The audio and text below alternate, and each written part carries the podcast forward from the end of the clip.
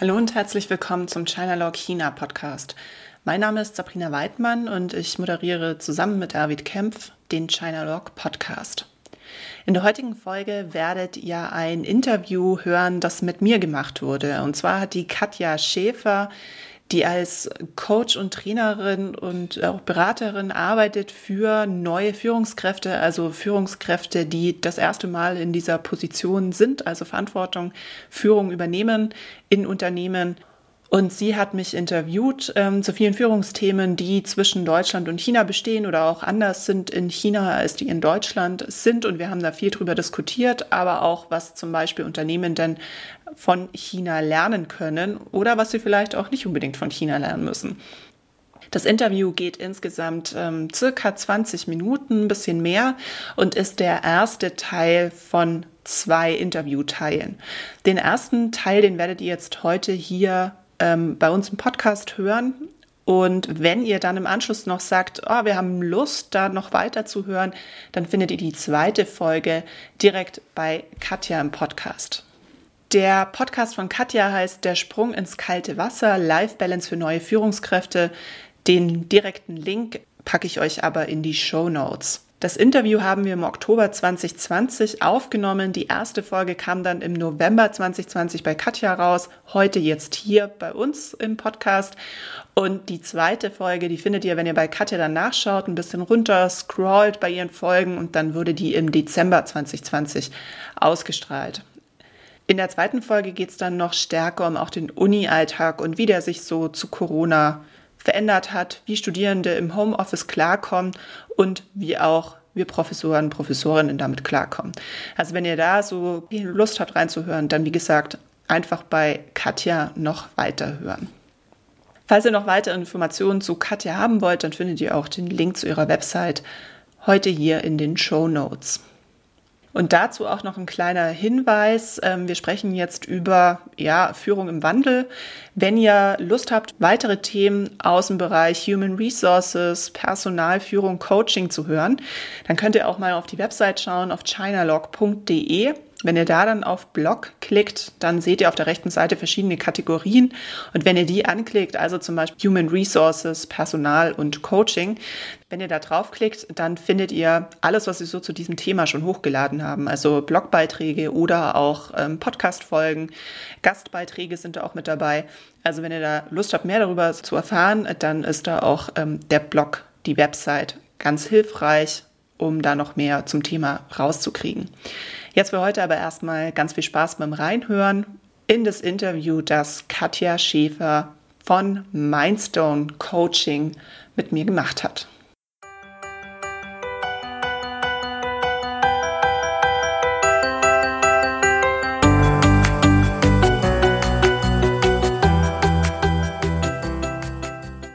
Herzlich willkommen auf dem virtuellen Sofa. Schön, dass du da bist. Freut mich natürlich total da zu sein. Consulting begleitet dich ja schon eine ganze Weile. Du hast aber auch tatsächlich zwei äh, Standbeine.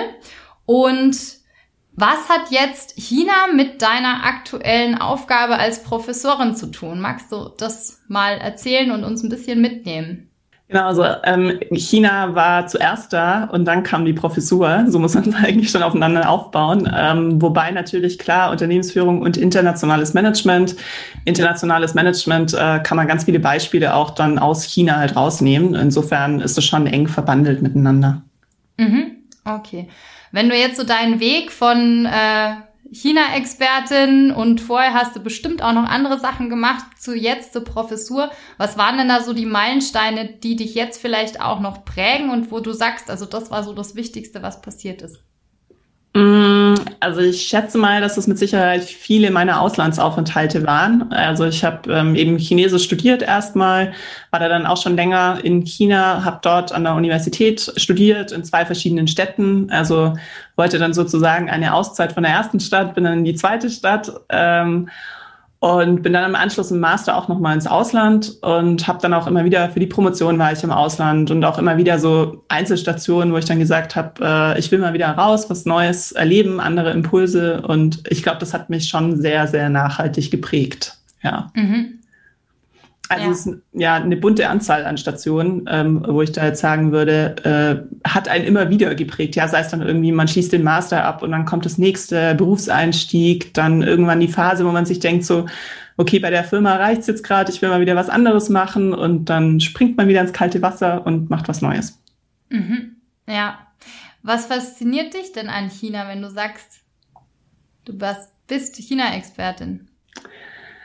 Ähm, die Faszination kam ursprünglich tatsächlich daher, dass es einfach so anders war. Also ich hatte so von, ich meine, ich hatte mit 15 das erste Mal Kontakt zu China, also zu äh, chinesischen Mitschülern, ähm, hatte eine, eine sehr gute chinesische Freundin zu dem Zeitpunkt. Ähm, und irgendwie alles, was die so gemacht haben, hatte ich immer das Gefühl, ist was komplett anderes als das, was ich kenne. Und mhm. ähm, viele andere Kulturen, die man so aus Europa kannte zu dem Zeitpunkt auch, die waren einfach nicht so wahnsinnig anders. Ja, die waren auch anders, aber nicht so krass wie China als Kultur war.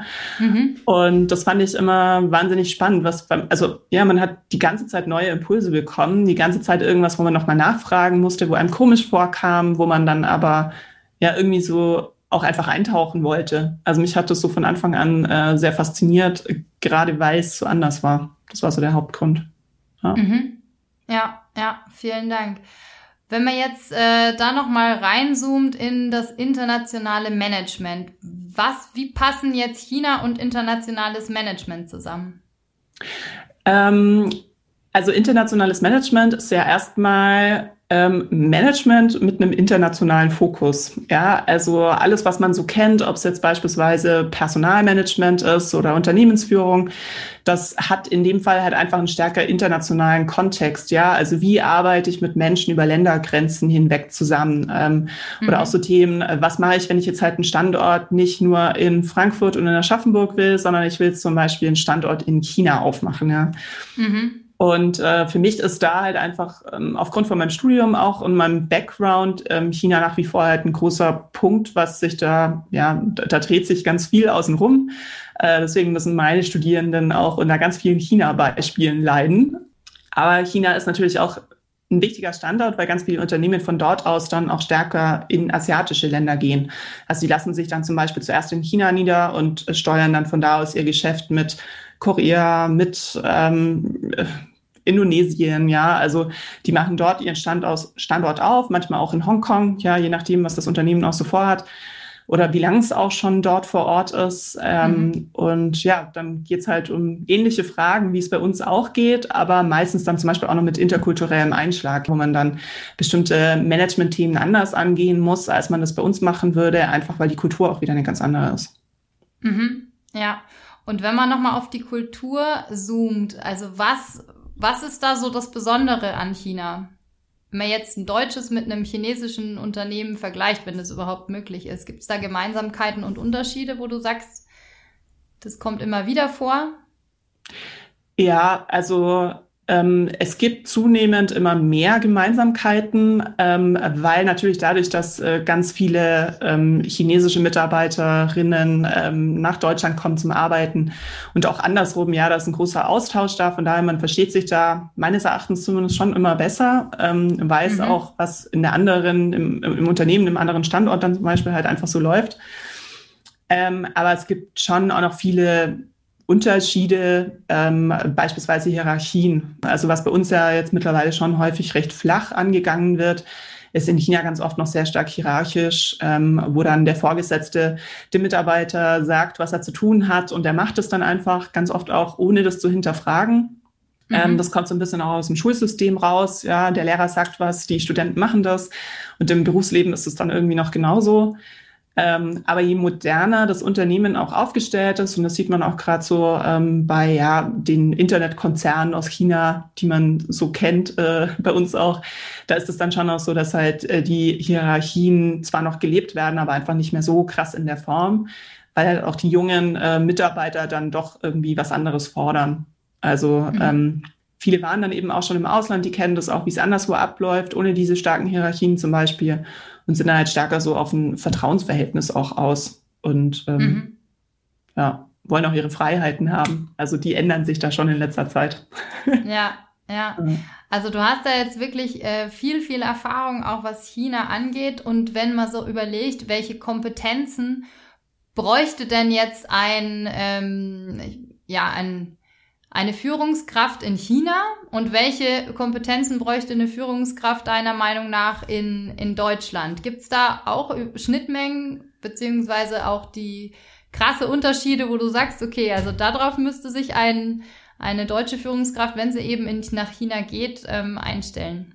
Ähm, ja, da gibt es einiges, ähm, was sicher eins der, der Hauptdinge ist, worauf man achten muss, ist, dass man, äh, wenn man als deutsche Führungskraft nach China geht, ähm, sie viel mehr Mikromanagement betreiben muss. Also ähm, dadurch, dass, was ich gerade schon gesagt habe, dass man so ein bisschen gewöhnt ist, dass der Chef was sagt und das dann nach unten ähm, durchgereicht wird ähm, und man das dann auch einfach macht, ist dann aber das Problem, dass hier ganz oft äh, sehr kleine Details quasi weitergegeben werden. Also ich würde jetzt in China zum Beispiel als Führungskraft nicht zu meinen Mitarbeitern sagen, ähm, so, wir haben jetzt irgendwie Projektabgabe in zwei Monaten, äh, ihr wisst ja alles, was ihr zu tun habt, so macht mal. Ja, weil dann wird man mhm. zwei Monate später, wenn man sich wieder trifft, dann äh, wird das bestimmt nicht fertig sein.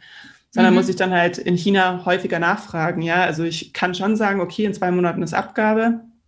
Aber ich mhm. müsste dann trotzdem mal nach der ersten Woche vielleicht nachfragen, so, hey, kommst du da klar? Wo können wir, ja, wo brauchen wir noch irgendwie vielleicht eine zweite Person? Ist das vom Umfang okay? Da muss man dann auch wieder so ein bisschen drauf achten, dass man der Person nicht sagt, so, hey, ich glaube, du schaffst es nicht, ja, das wäre der falsche Weg, sondern halt wirklich mhm. dann einfach regelmäßig mal nachhakt, hey, wie läuft's, ähm, was muss noch gemacht werden, um sich da einen Status einfach auch abzuholen und zu wissen, wo das dann hingeht.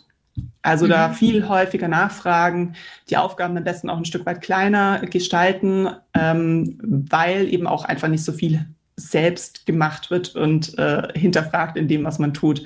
Deswegen kriegt man dann halt früher, früher raus, wenn man häufiger nachfragt, ob das denn mhm. wirklich in der Form läuft, wie man sich das gedacht hat.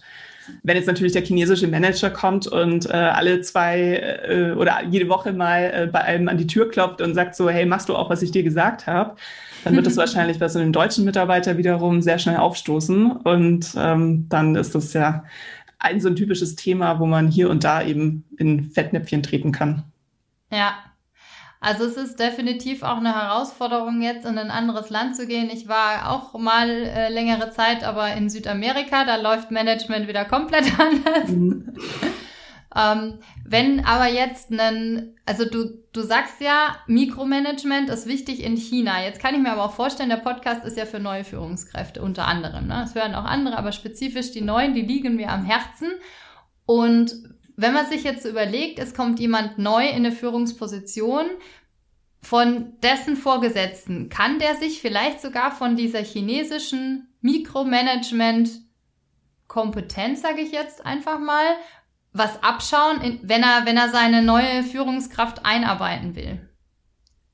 Du meinst jetzt, wenn ein Deutscher nach, nee, ein Deutscher hat einen chinesischen Vorgesetzten? Einfach, ja, genau, also nee, tatsächlich einfach nur, ähm, wenn, wenn jetzt jemand oder äh, auch ein Mitarbeiter, wenn jemand neu in eine Position kommt und also ich erlebe es zumindest in meiner Arbeit so, manche brauchen tatsächlich auch so ein, ich sage jetzt gar nicht Kontrolle, aber eben eine Begleitung. Also ähnlich wie du jetzt eben sagst, ähm, dass eben mal jede Woche nachgefragt wird, wie läuft's denn so, ne? Mhm. Und wie, wie könnte man da vielleicht sich sogar von dieser chinesischen Führungs, äh, Normalität was abschauen, was man dann aber auch in die Deut in den deutschen Führungsstil, ich sage jetzt einfach, ich sage das sehr, sehr pauschal jetzt, integrieren kann, dass man mhm. da eine Schnittmenge bekommt, wo man sagt, okay, man macht das vielleicht so ein bisschen ähm, ja, individueller für jeden Mitarbeiter zugeschnitten. Gibt es da eine Idee? Ähm, also ich glaube, dieses Thema individueller zugeschnitten ist da ein großes Thema, weil mhm. du hast schon recht, also bei uns gibt es ja genauso Leute, die brauchen einfach jemanden, der häufiger mal nachfragt. Ähm, und vielleicht auch ein bisschen mehr Steuerung braucht jetzt als ein anderer, ganz klar. Und ja, da kann man sich sicher was abschauen, ähm, weil die das einfach dort gewöhnt sind. Ja, also die machen das einfach so. Ähm, aber ich glaube, wenn man das jetzt generell anwenden würde und sagen so, ja, okay, ich bin jetzt neu als Führungskraft, ich mache das jetzt einfach, ich gehe jetzt mal den Weg, ja, dass ich halt einfach genauer und mehr nachfrage, dann mhm. denke ich mal, wird man bei uns sicher einen größeren Teil der Mitarbeiter eher verschrecken und äh, gegen sich aufbringen. Ähm, ja. Deswegen ist es, glaube ich, würde andersrum rangehen. Ich würde erstmal mehr Freiheiten lassen und wenn ich dann merke, da ist jemand, der das ein bisschen mehr braucht, dann würde ich dem halt ein bisschen mehr geben, also ein bisschen öfter mhm. nachfragen. Also ich glaube, ich würde in Deutschland eher so rumkommen. Ja, ja, vielen Dank. Aber ich glaube, es gibt auch andere Punkte, wo man äh, definitiv sich viel abschauen kann. Und das ist gerade so was wie zum Beispiel ähm, Flexibilität oder auch Spontanität. Ähm, mhm. Was zum Beispiel auch häufig vorkommt, ist, dass sich einer überlegt dann, ja, wir machen jetzt einfach was ganz anderes, als wir das eigentlich gedacht hatten. Das so am Anfang mhm. kommt die Ansage, okay, wir bis dahin in zwei Monaten machen wir dies oder jenes. Und dann ist in China speziell, also so habe ich das immer empfunden, ähm, geht es viel schneller, dass man dann einfach sagt, so ja, wir gehen jetzt einen ganz anderen Weg. Ja, also man stellt dann irgendwie fest, so wie wir das wollten, funktioniert das gerade nicht. Wir gehen einen komplett neuen Weg und dann fragen die Mitarbeiter auch gar nicht groß nach, warum denn überhaupt, ja, sondern die machen dann einfach. Also die gehen dann einfach diesen neuen Weg mit, ohne jetzt mhm. erstmal, wie das bei uns eher ist, so, da kommt dann erstmal Abwehr, ja, nein, machen wir nicht, auf keinen Fall. Mhm. Ähm, und in China ist da eine viel größere Offenheit auch da, dann tatsächlich ähm, das sich einzugestehen, auch dass man nochmal umlenken muss. Mhm. Ja, vielen Dank. Ja. Hat ja auch was mit ähm, Veränderungsbereitschaft möglicherweise zu tun. Also du hast ganz am Anfang jetzt von unserem Gespräch auch gesagt, bei dir im Leben hat sich auch öfters mal was geändert. Wenn man das jetzt auf die Kompetenz ähm, von der Flexibilität überträgt und dann eben schaut, wie kann denn was kann ein deutsches Unternehmen oder vielleicht auch eben eine, eine Führungskraft in Deutschland von China lernen, wenn es darum geht, dann die Mitarbeiter auch mitzunehmen? Also wenn du sagst, da gibt's erstmal Abwehr, ja, wie, wie kann das vielleicht eine, eine, eine Führungskraft schaffen, insbesondere vielleicht auch eine, die noch gar nicht so, so lang im, im Business ist, mhm. die Mitarbeiter mitzunehmen, damit sie eben diese Abwehr nicht bekommt? Ähm, ich glaube tatsächlich, dass es jetzt nichts ist, wo man sich aus China viel abschauen kann, weil da die Führungskraft mhm. gar nicht erst investieren muss, damit die Leute diesen neuen ah, Weg okay. mitgehen. Sondern, also wenn man sich auch in China die Geschichte anschaut, da hat sich in den letzten Jahrzehnten so viel, so schnell verändert. Die sind in diesem konstanten Wandel, ja. Und deswegen wissen mhm. die auch, dass Wandel einfach notwendig ist und meistens Wandel ja auch was Besseres bringt, ja. Bei uns mhm. ist ja eigentlich immer, ja, wir sind in dieser Komfortzone und Wandel ist irgendwie immer so ein bisschen was Schlechtes ist beim, mhm. bei ganz vielen so ähm, irgendwie verankert. Ähm, deswegen bei uns muss man die erstmal da rausbringen und in China ist das wiederum nicht der Fall. Deswegen, mhm. ähm, was ich eher oder was man sich zumindest vielleicht so ein Stück weit abschauen kann, ist, dass man einfach lernen muss, viel flexibler zu sein, weil auch bei uns dreht sich halt die Welt viel schneller. Also alles geht mhm. viel schneller, Produkte kommen schneller an den Markt, man muss schneller weiterentwickeln, man muss schneller Sachen umsetzen, um irgendwie mit im Wettbewerb zu bleiben. Und da ist, glaube ich, so ein bisschen dieses ähm, ja, Wandel ist was Gutes, ja, so diese Änderung des Mindsets ist das sicherlich mhm. was einfach hilfreiches. Ähm, und das ist was, was ich glaube, hier in Deutschland wir nicht immer so gut können. Ähm, also mhm. Wandel als was Gutes verstehen und auch einfach mal mitzumachen. Ja, ja. Ist das dann so eine Art Appell an die Mitarbeiter und Mitarbeiterinnen? Oder kann das ein Appell sein an die Mitarbeiterinnen? Auch, sicherlich auch. Also ich glaube, es ist so seitens Mitarbeiter was, aber auch seitens der Führungskraft, dass man sich einfach ähm, vor Augen führen muss, dass halt Wandel notwendig ist, dass man so ein bisschen flexibler vielleicht auch werden muss. Ja, also diese ganzen Schlagwörter wie agiles Management und so. Ähm, da versucht man das ja auch zu fördern, dass es diese agileren Strukturen gibt, man halt flexibler und schneller aufgestellt ist. Hm. Also da ist das, ähm, ist das sicher auch im Kommen so bei uns.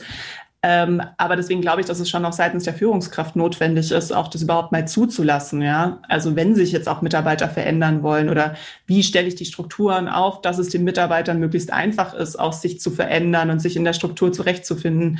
Ich glaube, mhm. das ist mhm. schon was, was auch seitens der Führungskraft halt dann überhaupt möglich werden muss. ja. ja. ja wenn du sagst, Wandel gehört eigentlich zu China mit dazu. Also äh, spezifisch in den letzten Jahren oder in den letzten zehn Jahren, wenn man da mal so guckt, wie war China vor zehn Jahren und wie ist es jetzt, ist ja mhm. schon ein krasser Unterschied. Ähm, vielleicht, also das ist jetzt nur eine Vermutung, aber vielleicht hat das auch was mit der Unternehmenskultur dann dazu tun. Also einfach dieses, es ist normal, dass sich was ändert. So, also was du gerade gesagt hast, ne? Wenn das jetzt in einem deutschen Unternehmen noch nicht angekommen ist. Also egal ob das eine Verwaltung ist oder auch ein, ein, ein Profit-Unternehmen, dieses Wandel ist normal. Spätestens jetzt mit Corona merkt es eigentlich ja jeder, dass sowas auch mal schnell kommen kann mit dem, mit der Veränderungsbereitschaft, ja, ohne dass man da großen Einfluss drauf hat. Aber wie kann ich vielleicht als Unternehmen diesen positiven Fokus auf Wandel fördern? Sodass sowohl die Mitarbeiter als auch die Führungskräfte, dass es denen leichter fällt, da mitzu, mitzugehen. Also ich glaube, Wandel ist in der Regel erstmal schmerzhaft. Ne? Also wenn wir so die typische Change-Kurve oder Veränderungskurve uns anschauen, dann ist Wandel fast immer erstmal schmerzhaft. Ähm, und die Kunst ist da dann halt wieder rauszukommen und ähm, diesen Schmerz vielleicht auch nicht mehr als Schmerz, sondern als Chance zu verstehen. Also prinzipiell hat es sehr viel mit Mindset zu tun. Mhm. Und deswegen auch in jeder Krise steckt die Chance, ja, so ganz lapidar gesagt, aber mhm. es ist einfach auch was Wahres dran. Also, ähm, und deswegen, wenn man Wandel auch als was Gutes versteht, ja, also als eine Chance, dass es irgendwie weitergeht, weil wenn man sich nicht verändert, dann wird es definitiv nicht gut weitergehen. Ja, so viel ist, mhm. glaube ich, klar. Und dass halt einfach auch jeder seinen Beitrag dazu leisten muss. Also Wandel ist auch immer eine Teamaufgabe. Das kann niemand alleine, mhm. sondern es müssen immer alle zusammenarbeiten. Und wenn man das, glaube ich, besser versteht und auch Veränderungsbereitschaft ist für sich, also jeder selbst dann auch bereit ist, da seinen Beitrag zu, zu leisten. Und das kann auch sein, dass ein Beitrag zum Beispiel eine Umschulung ist. Mhm. Also wenn ich jetzt in dem Bereich bin, äh, klassisches Ding ist, äh, Marketing. Als Leute mit mir angefangen haben zu studieren, da haben die so ganz klassisches Marketing studiert. Auch heutzutage, wenn ich nicht eine Ahnung von Social Media habe, dann kriege ich gar keinen Job mehr. Also früher oder später muss ich da halt sehr bereit sein, mich umschulen zu lassen. Ja, dass ich da halt einfach noch was dazu lerne. Und vielleicht ist dann, wenn man konstant dran bleibt, gar nicht unbedingt eine Umschulung notwendig, sondern dann ist es halt eine Fortbildung. Mhm. Ja. dieses Verständnis insgesamt ist einfach super wichtig ähm, und muss man in Unternehmen natürlich, also ja, wenn man die Unternehmenskultur verändern will, um die ein bisschen mehr in der Richtung aufzustellen, ja, Kulturwandel ist was unglaublich ähm, anstrengendes und auch zeitintensives und man muss da immer langfristig planen. Also das ist mhm. nichts, was man von heute auf morgen hinbekommt, sondern das ist mhm. immer was, was sehr, sehr langfristig ähm, vonstatten gehen muss man kann natürlich die Führungsmannschaft austauschen, ja, und einfach sagen, okay, ab jetzt sind wir halt plötzlich agil und denken nach vorne und nicht mehr zurück. Aber ich glaube schon allein, wie ich es gesagt habe, merkt man wahrscheinlich, dass das nicht die Lösung ist. Das kann auch langfristig nicht gut gehen, ja. Das bringt mal kurz frische mhm. Impulse. Deswegen ist es auch sinnvoll, hin und wieder mal eine neue Führungskraft von außen zu holen und vielleicht nicht immer nur innerhalb des Hauses nach oben zu befördern. Ähm, aber ja, also so komplett von heute auf morgen wird das nicht gehen. Also es ist einfach, man muss sich das auch eingestehen. Ne? Transformation ist was, das braucht manchmal auch Zeit und das kann ich nicht im Hauruck-Verfahren machen. Aber ich muss halt irgendwann anfangen. Ja, ja, vielen Dank. Ich habe da so ein paar Kompetenzen auch rausgehört, wo ich denke, vielleicht kann das auch gut für neue Führungskräfte sein oder spezifisch einfach nur für Führungskräfte. Ähm, bitte verbessere mich, wenn ich dich falsch verstanden habe. Also es ist einmal äh, die Veränderungsbereitschaft auf jeden Fall. Dann, was ich jetzt aber auch gerade rausgehört habe, das ist die Geduld. Also auch schon mal zu sagen, okay, ich plane jetzt einfach mal längerfristig und gucke mir das dann an. Dann ähm, die Bereitschaft, frischen Wind von außen zu holen. Also spezifisch in sehr hierarchischen Strukturen. Ne? Da denkt dann halt jeder, er daddelt sich dann irgendwie in der mhm. Hierarchie mhm. so hoch. Das heißt auch was Neues ausprobieren. Also das heißt, und dann auf der anderen Seite aber auch so dieses ähm, sich einfach mal einlassen auf was und Vertrauen. Also ein Vertrauen ähm, ins Unternehmen, ein Vertrauen auf die Führungskraft, möglicherweise, auch wenn es jetzt Mitarbeiter sind. Und so diese, ja, also eine Führungskraft, wenn da vorne alleine führt, dann ist die Luft irgendwann ziemlich einsam, wenn mhm. keiner mitgeht, ja. Das heißt, es ist auch ein, äh, auch ein, ein Hinweis auch an die Mitarbeiterinnen, ähm, zu gucken, dass sie eben da ähm, sich auf was Neues einlassen. So, also es ist ziemlich verzwickt, ne? Also vom, mhm. vom Unternehmen, äh, dem, dem Team, den Führungskräften und dann auch dem, dem einzelnen Mitarbeiter oder Mitarbeiterin. Ja. Gibt es noch eine Kompetenz, wenn du jetzt auch mal an, an China denkst, die Führungskräfte in Deutschland vielleicht so ein bisschen sich abgucken könnten? Oder welche, welche Kompetenz findest du da noch wichtig? Ich glaube, so die wesentlichen hatte ich schon gesagt. Also viel so ähm, Flexibilität mal umsteuern können. Aber ähm, was ich zum Beispiel bei uns auch ganz schön finde, ist so äh, Struktur und Ordnung nicht zu verlieren. Weil was ich so den Eindruck immer habe, auch jetzt in den Unternehmen, wo ich als Berater war, ist, dass dann Flexibilität und agiles Arbeiten und wir müssen uns schneller aufstellen, ja, dass das ganz oft dann so ähm, verstanden wird, okay, ich muss mich dauernd neu orientieren, ja, und ich habe da nicht mehr ähm, diese Ordnung dahinter, die ich normal immer hatte, was ja viele deutsche mittelständische Unternehmen, wenn man die sich gerade anschaut, das hat die ja erfolgreich gemacht. Also so die mhm. Disziplin, dran zu bleiben, Durchhaltevermögen und so weiter, ist ja schon was, was wir auch sehr gut können. Und dieses mhm. neue Arbeiten und sich neu auf Wandel einlassen und so weiter, das heißt jetzt nicht, dass ich das alles über Bord werfen muss, sondern die Kunst muss eigentlich mhm. sein, das zu integrieren in das, was jetzt neu kommt hier halt einen Mittelweg zu finden. Deswegen ist das auch immer so ein Abwägen, bis man da das Optimum findet. Ja, also man braucht so ein bisschen von beiden und muss da so sein eigenes Konstrukt, ja, vielleicht ist es der deutsche Managementweg oder sowas, ähm, mhm. das neue Konstrukt dann einfach auch finden. Deswegen, man kann sich viel aus China und Ländern, die so aus dem dauernden Wandel sind, viel abschauen. Aber ich glaube, man darf jetzt auch nicht ähm, das dann für das einzig wahre und Gute halten, sondern es ist auch sehr viel kulturell bedingt. Ja, deswegen Mhm. Wandel ist was Gutes, das kann man so verstehen, aber ich kann jetzt nicht von den Leuten halt erwarten, dass die von heute auf morgen dann diesen Wandel als was Gutes verstehen, sondern das ist halt dieser Lernprozess. Und deswegen auch, ähm, man kann ja, man kann sich viel abschauen, aber man muss auch nicht alles übernehmen. So. Ja, ja. Wenn jetzt äh, ein chinesische, eine chinesische Führungskraft in ein deutsches Unternehmen kommt, kann ja auch sein. Gibt's da was, wo du andersrum sagst, also da müsste der auf jeden Fall drauf gucken, was der macht? Eines hatten wir ja schon mit dem ähm, Mikromanagement mhm. ist manchmal in deutschen Unternehmen nicht so angesagt. Gibt es noch eine Sache, wo du sagst, also das wäre tatsächlich auch ein Tipp für eine, für eine chinesische Führungskraft, wenn er oder sie nach Deutschland Ja, also da würde ich sagen, ruhig mal direkt äh, rangehen, den Leuten wirklich sagen, was man gerade denkt. Ähm, das mhm. kann man ja auch freundlich formulieren, so ist es ja nicht. Ähm, aber ich habe schon mehrmals jetzt erlebt, dass eine chinesische Führungskraft dann da halt sehr außenrum eiert. Ja, also das ist so die Kommunikationsstruktur, die die wählen, ist eine andere als bei uns. Dass dann am Schluss der Mitarbeiter, der deutsche Mitarbeiter in dem Fall dann gar nicht wusste, was eigentlich gerade gemeint ist. Und dann mhm. waren viele Fragezeichen da, eventuell mehr als vorher. Und dann nicht so richtig weiß, was er gerade damit anfangen soll. Deswegen mhm. hier darf man dann, ähm, wenn man nach Deutschland kommt, schon mal direkter sein und äh, muss jetzt nicht auf den Tisch hauen, aber einfach versuchen, so direkt zu kommunizieren und vor allem auch immer ähm, viel Kontext dazu geben. Ja, also eine chinesische Kultur ist, ähm, bringt also da liest man viel zwischen den Zeilen. Ja, also ich, man versteht die Kultur, man kann da viel rein interpretieren, was tatsächlich gemeint ist. Aber eine Deutsch, mhm. ein Deutscher würde jetzt nicht anfangen, sehr, sehr viel rein zu interpretieren, was da wohl möglich gemeint ist, sondern der will halt, dass mhm. es auf den Tisch kommt. Und das ist so der, der Unterschied, wo sich dann halt eine chinesische Führungskraft darauf einstellen müsste. Ja, ja, vielen Dank. Dann haben wir jetzt für beide Seiten auf jeden Fall super Tipps. So, da sind wir auch schon durch mit dem Teil 1. Ähm, mir ist klar, das war ein eher abruptes Ende, aber wenn ihr eben Teil 2 noch hören wollt, dann könnt ihr das jederzeit machen, indem ihr dem Link in den Show Notes zum Podcast von Katja Schäfer folgt und dann hört ihr dort bei den Folgen im Dezember 2020 die zweite Hälfte des Interviews. Ich verabschiede mich von meiner Seite für heute von euch und wünsche euch eine gute Zeit. Bis zum nächsten Mal. Bye bye und Zeitchen.